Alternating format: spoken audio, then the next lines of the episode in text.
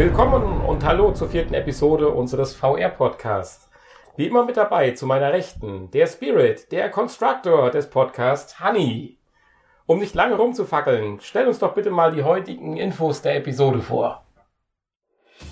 Ja, auch von mir ein herzliches Hallo. Dies sind unsere heutigen Infos. YouTube startet 360 Grad Livestreams. Microsoft forscht an Ambilight für VR-Systeme.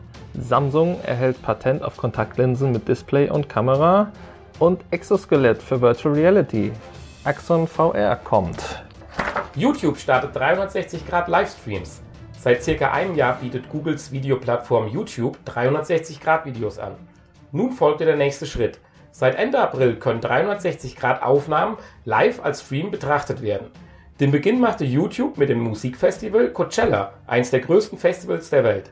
Insbesondere mit VR-Brillen bietet dies zukünftig das Gefühl, mitten im Event zu stehen und doch am heimischen Sofa zu sitzen. Ergänzt werden soll dies noch durch ein Feature namens Spatial Audio. Hier kann man als Android-Nutzer neben dem 360-Grad-Stream auch ein dreidimensionales Klangbild erleben. Microsoft forscht an Ambilight für VR-Systeme. Das Sichtfeld aktueller VR-Brillen liegt im Schnitt bei ca. 100 Grad. Das entspricht nicht mal annähernd dem tatsächlichen menschlichen Sichtfeld von über 200 Grad. Mit einem größeren Sichtfeld würde zum einen der momentan noch vorhandene Taucherbrilleneffekt wegfallen, zum anderen kann der immer noch häufig auftretenden Motion Sickness vorgebeugt werden. Microsoft forscht derzeit an einer Lösung, beide Effekte zu verringern, ohne dabei die Displaygröße verändern zu müssen.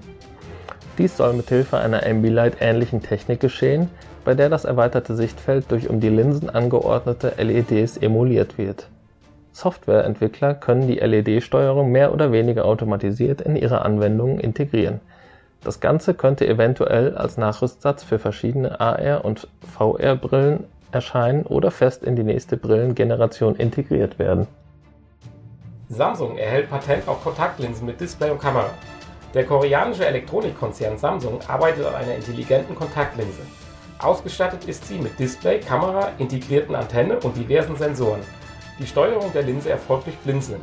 Wie der Patentantrag offenbart, soll das Display der Kontaktlinse Bilder direkt ins Auge des Trägers projizieren. Für die Datenverarbeitung ist ein externes Gerät wie beispielsweise ein Smartphone zuständig.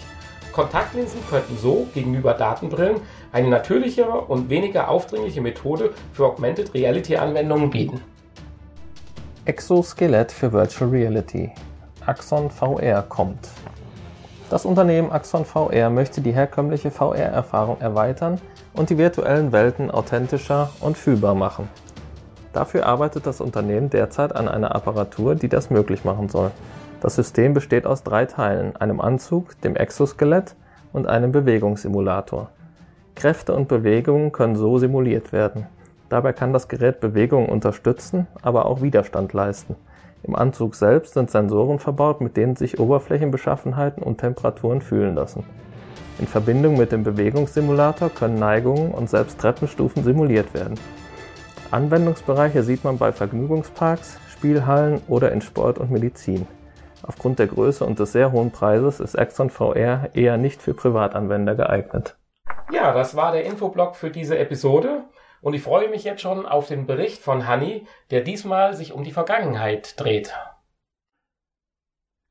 Nintendos Hang zu origineller und fortschrittlicher neuer Technik begann nicht erst mit der Wii oder dem 3DS.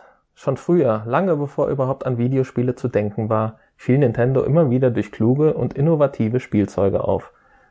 So auch 1994.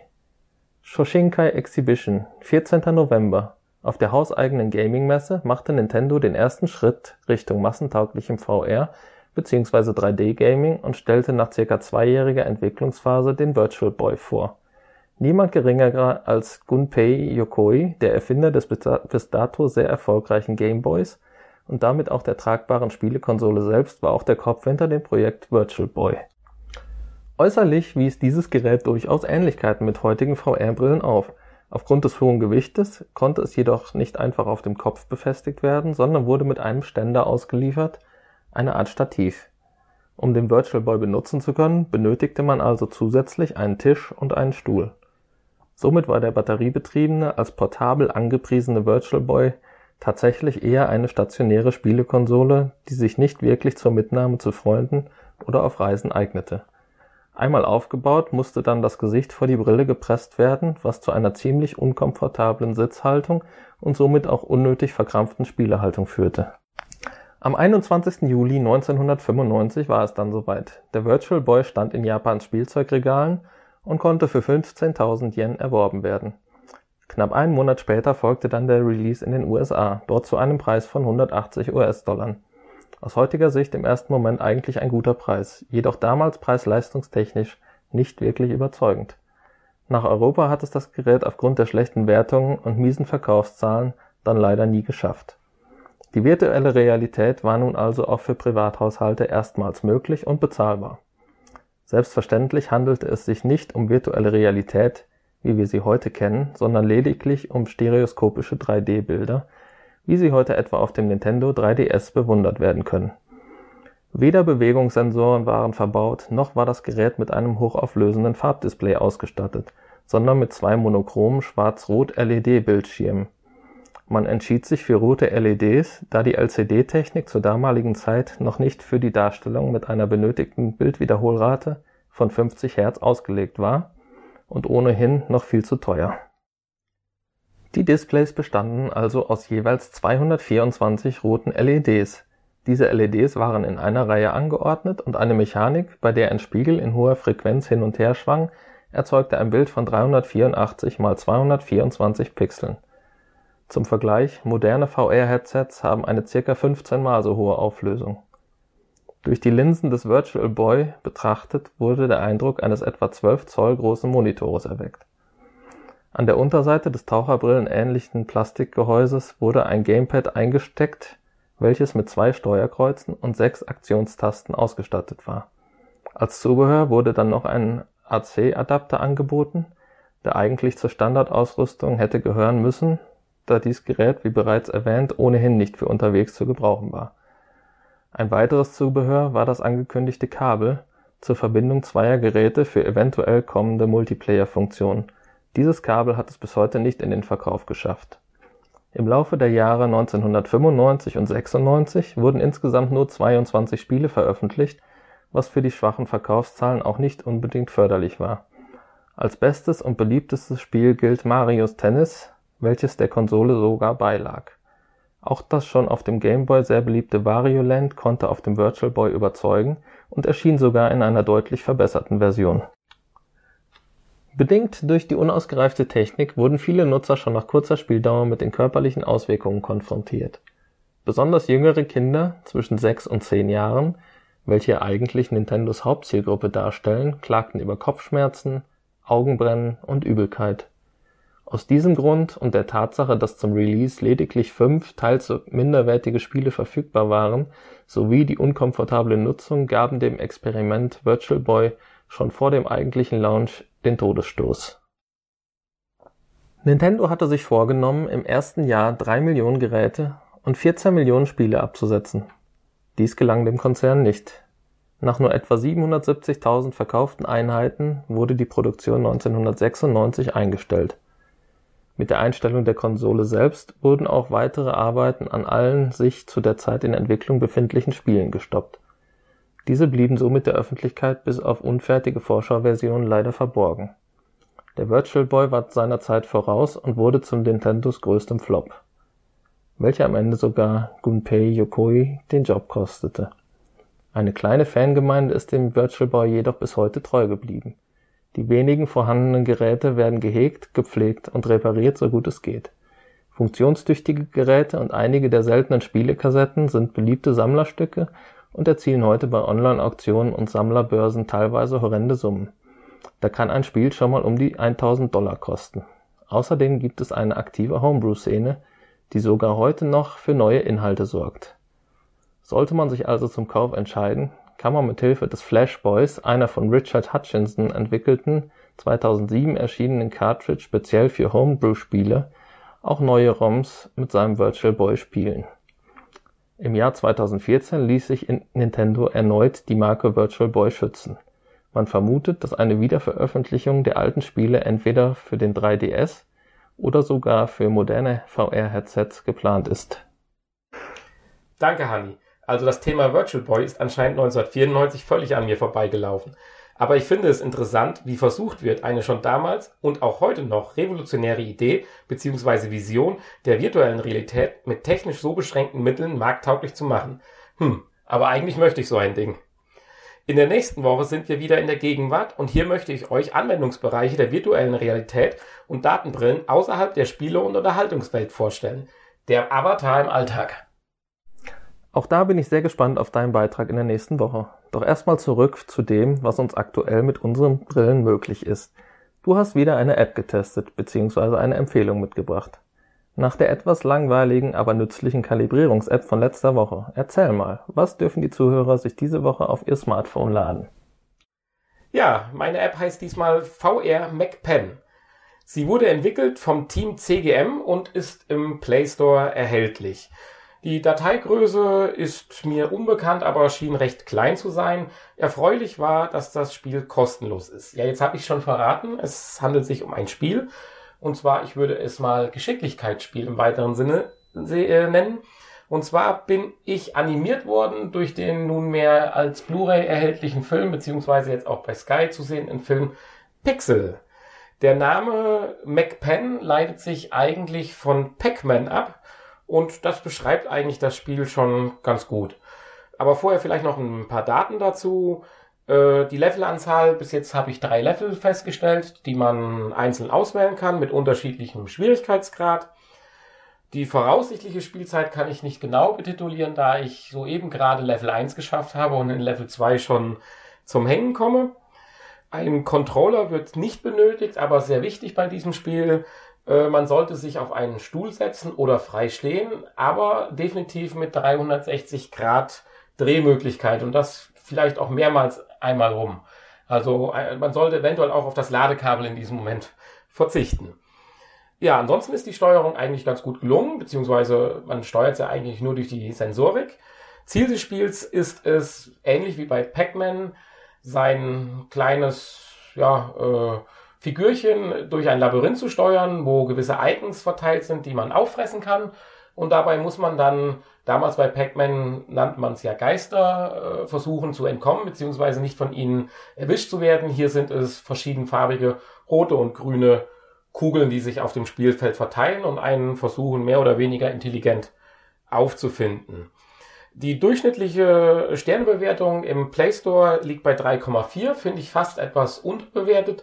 Liegt wahrscheinlich daran, dass das Spiel nicht äh, darüber hinaus über die eigentliche Spielidee nicht sehr viel bietet und man so eventuell die Langzeitmotivation verlieren kann. Aber wie gesagt, für kostenlos finde ich es als VR-Erfahrung und sich mal wie ein kleiner Pac-Man zu fühlen ganz gut. Ja, meine Bewertung habe ich ja gerade schon etwas vorweggenommen. Ich möchte nur gerne noch etwas detaillierter darauf eingehen. Äh, ich persönlich fand das Spiel eigentlich eine ganz erfrischende Erfahrung, weil man halt in eine Spielwelt versetzt wird, die man eigentlich schon seit Ewigkeiten kennt und nun durch die zusätzlichen Eindrücke der virtuellen Realität praktisch erweitert wird.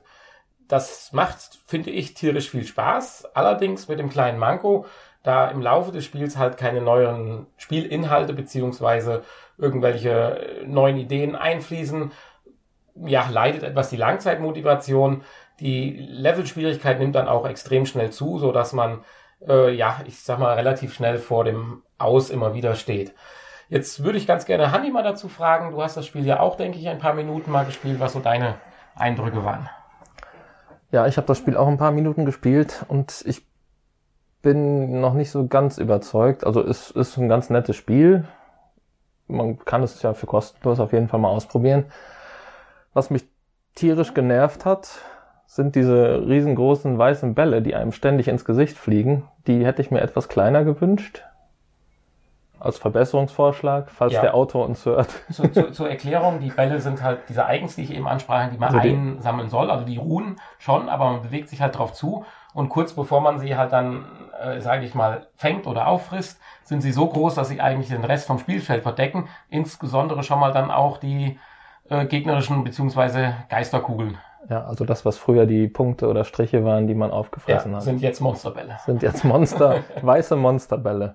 So, und die Monsterbälle, die roten und grünen, sind ja noch größer, die sind ja gewiss doppelt so groß. Ja. Ähm, ja, da finde ich ein bisschen schade, dass es nur Bälle sind. Also da hätte ich mir schon vielleicht Monster gewünscht. Mhm. Richtige. Ja, ich denke mal, dieses Spiel ist wahrscheinlich relativ schnell und äh, als kurze Idee entstanden. Und dafür finde ich halt die Umsetzung Ja. gut. Und ich würde jetzt mal so als Fazit nehmen, es würde als zweite Version unheimlich viel Potenzial für Erweiterungen zulassen. Ja, das, Aber- das auf jeden Fall, ja. Die Spieleidee und die damit verbundene Umsetzung als VR finde ich schon mal klasse. Ja, also sicher hat das als VR-Titel durchaus Potenzial, Pac-Man. Ja, vielleicht ein, einen kleinen Verbesserungsvorschlag für die Version 2 hätte ich dann noch.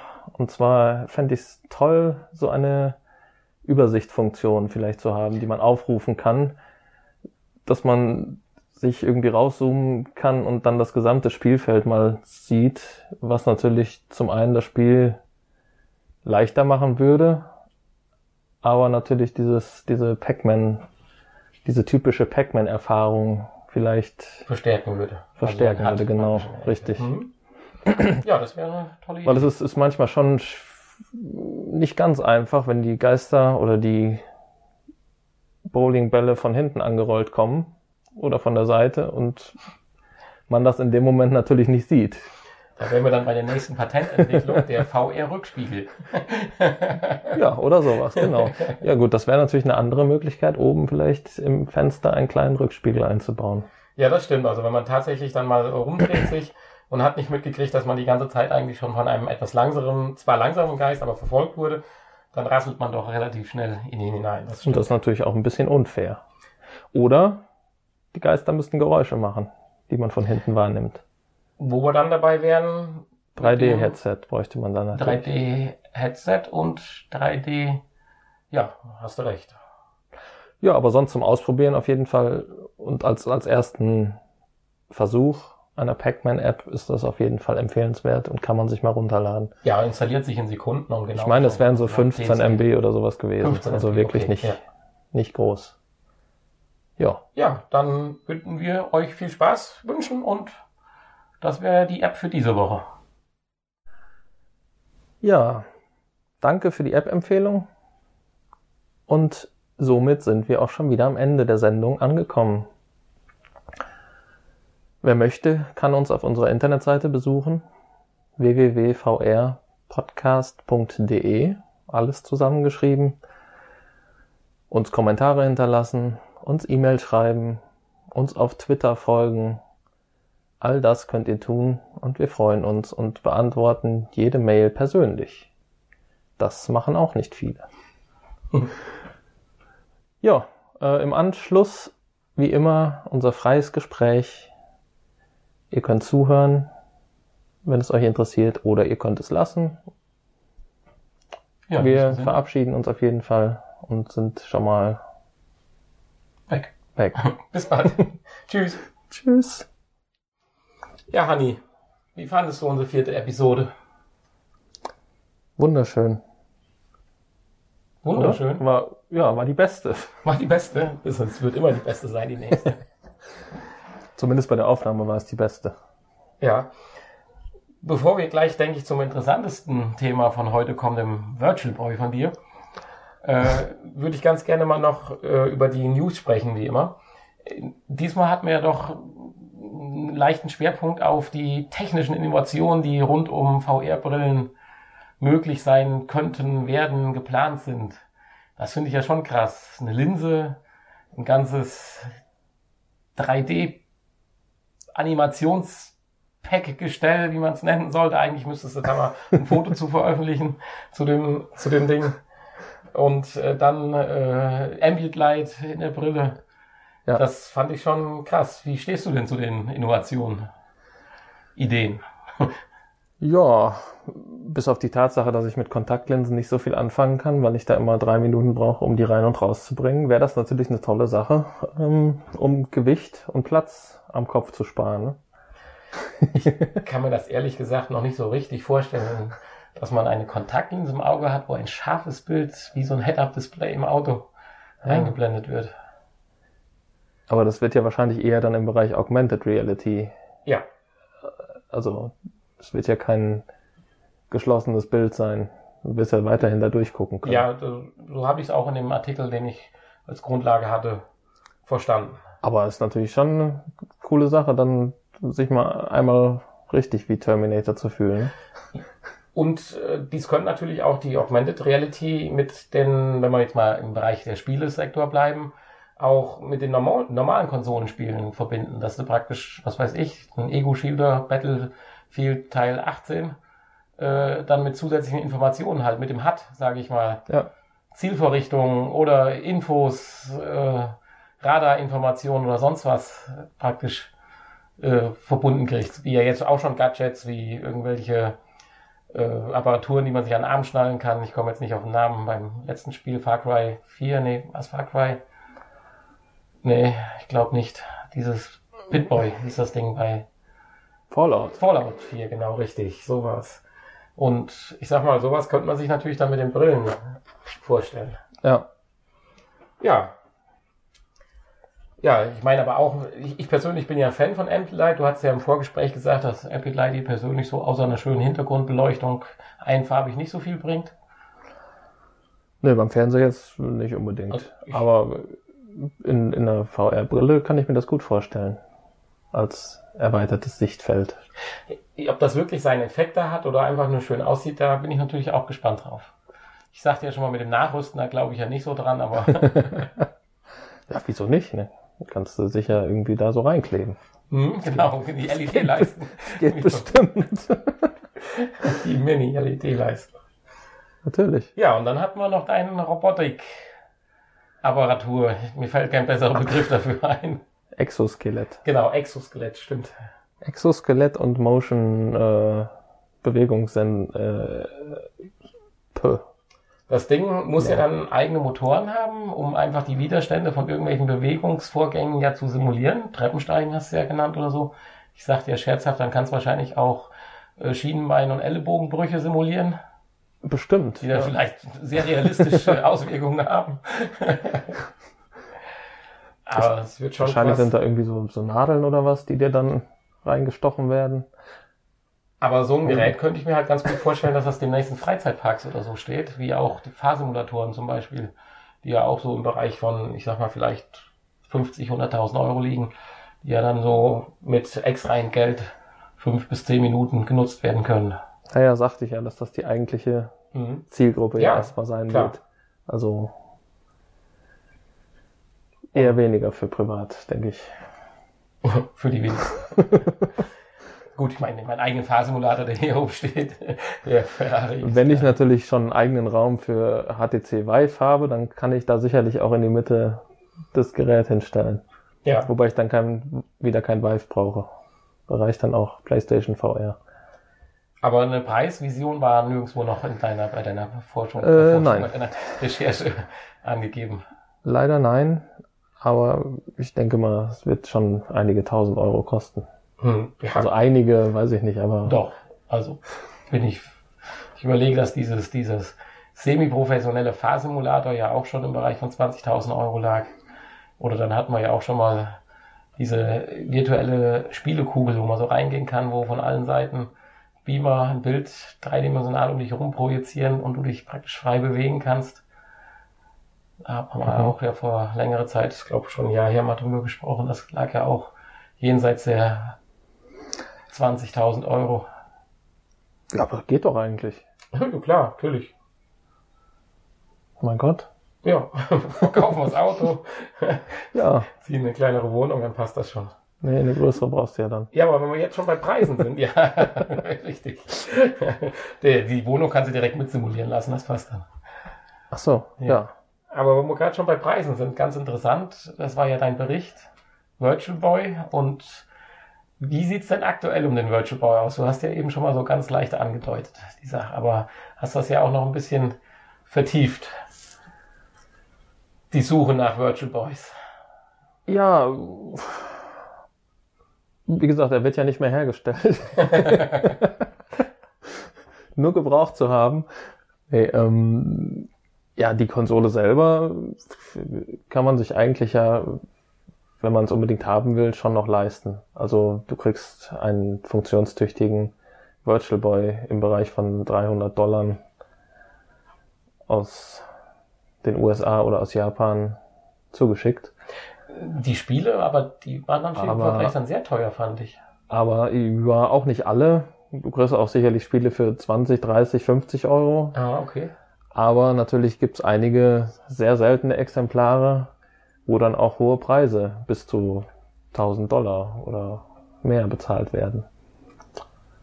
Und das ist natürlich schon heftig für ein Spiel, für eine Spiel, ein Spiel-Cartridge. Werden Ja. nachträglich die Entwicklungsgebühren wieder reingeholt. Aber wie gesagt, es gibt ja ähm, für die Homebrew-Software, die, da ist ja die Software ist kostenlos und da kriegst du ja jede Menge neu entwickelte Spiele noch, äh, die du dann da drauf spielen kannst. Ja, ich merke schon, du bist so ein bisschen heiß darauf. Ja, ich würde ich würd's gerne mal ausprobieren, auf jeden Fall. Aber ja, längerfristig kann ich mir nicht vorstellen, dass das Spaß macht. nee, ja, allein aufgrund der, äh, wie hast du es genannt, körperlichen Schäden, die man davon trägt, wenn man das Gerät benutzt. Ja, also wenn man keinen perfekten Tisch hat, ne? Also hier auf dem Tisch zum Beispiel, der nur 30 Zentimeter hoch ist, Muss ich schon hervorlegen. wird schon schwierig. Aber Ja. auf jeden Fall interessant. Ich, Was ich interessant finde, ich hatte es ja kurz in meinem Kommentar auch dazu gesagt, 94, da war ich eigentlich schon für sämtliche technische Innovationen offen, aber das ist völlig an mir vorbeigezogen. 94 definitiv Konsolenspieler, PlayStation 1 würde ich sagen. Die kam ja auch irgendwo um den Dreh rum raus, richtig? PlayStation 1 kam 94, ja. Ja, da war ich dabei. Virtual Boy kam ja erst sogar erst 95. Ist ja 94 vorgestellt worden. Ja, okay. Also Und nach der PlayStation. Auch Nintendo technisch gesehen war ich vorher natürlich mit dem Game Boy unterwegs. Von daher finde ich es wirklich interessant, dass ich erst mit den Berührungspunkten des neuen VRs den Virtual Boy gefunden oder beziehungsweise ja auch jetzt von dir vorgestellt bekommen habe. Ja, das liegt ja vermutlich daran, dass er es nicht nach Europa geschafft hat und demnach wahrscheinlich bei uns auch nicht so präsent in den Medien war und es keine Fernsehwerbung lief und äh, ja, das Ja, du sprichst gerade Werbung an, also das kann ich eigentlich nur jedem Hörer empfehlen, sich mal den einen oder anderen Werbespot von damals auf YouTube oder du hast da eine Internetseite gefunden, wo die präsentiert wurden, anzuschauen. Das ist schon sensationell. Ganz wichtig, Batterien sind nicht included. genau. Und es gab noch kein Internet. Also für den Normalsterblichen. Ja, das war ein bisschen ein Fauxpas von mir. Ich hatte mal äh, Hanni gefragt, wie denn damals so die Amazon-Resonanzen waren. Amazon gab es erst seit einem Jahr und war ein reiner Buchhändler damals. ja. Ja, aber ich denke aber auf alle Fälle ein sensationell cooles Gerät für die Zeit damals. Ja, fanden die Leute scheinbar nicht damals. Ich würde gerne mal wissen, auch die Entwicklungskosten und so weiter. Ich meine, wenn das schon einen so bekannten Menschen den Job kostet, war das, glaube ich, schon nicht gut. Ja, und die, ja, es war wahrscheinlich auch die, nicht unbedingt was für die Zielgruppe von Nintendo. Ja, wobei man natürlich sagen muss, du hast es ja erwähnt, mit 180 Dollar für so eine Innovation, auch wenn sie aus heutiger Sicht vielleicht technisch gesehen so äh, ja banal oder äh, wie auch immer äh, oder auch einfach gestrickt gewesen war, wie man sich vorstellt, fand ich 180 Dollar so ein Gerät, da hätte man auch wahrscheinlich schon 13 Millionen Stück verkaufen müssen, um die Entwicklung und alles, was dahinter hängt, wieder reinzuholen. Ja gut, also es, es waren ja keine teuren Displays verbaut. Ja, das waren ja nur ein paar, Ah, du meinst die Innovation paar alleine? Ja. LEDs. Das, also, Stimmt natürlich, 320 mal so viel Pixel, das ist schon. ja, es waren ja nur pro Auge 224 Ja, LEDs. gut. Die kosten ja nichts. Ja, Also ich glaube, an Materialwert war da auch nicht so viel dran. Klar, die Entwicklungskosten. kannst, ja, da kannst du natürlich recht haben. Ich, ich sehe schon, wir kommen nicht drum her, mal äh, uns einen Virtual Boy zu besorgen. Es gibt ja Emulatoren, auch für Virtual Boy Spiele. Ah ja, okay. Bringt natürlich nicht viel. Hast du natürlich kein 3D-Bild, ne? Ja gut, man Also kann ja vielleicht hier so eine Stereoskope-Brille aufziehen, eine rot-grün oder so. Es macht natürlich bei einem rot, roten Bild sehr viel Sinn, eine rot-grüne Brille Ja. aufzuziehen. Vor allen Dingen hättest du ja zwei Bilder nebeneinander auch dann wieder. Auch bei Ja, der das Emulation. der- Das weiß das. Gut, es wäre natürlich ein, ein Emulator, also eine Emulator-App. Meinst du nicht, wollte ich, ja, demnächst kommt für Wahrscheinlich VR-Brillen der Virtual Boy Wahrscheinlich Emulator. gibt es schon eine. Ja, das können wir ja mal bis zur nächsten Folge in der nächsten Woche mal Ich meine, es gibt ja für alles mögliche Emulatoren für, für Android Ja. und warum nicht auch das? Ja, sprechen wir nächste Woche nochmal drüber, würde ich sagen. wir schießen auch so lange über das Ziel hinaus. Unsere 30 Minuten sind wieder ratzfatz umgegangen. Ja, Fast doppelt so schnell, finde ich, wie letztes Mal.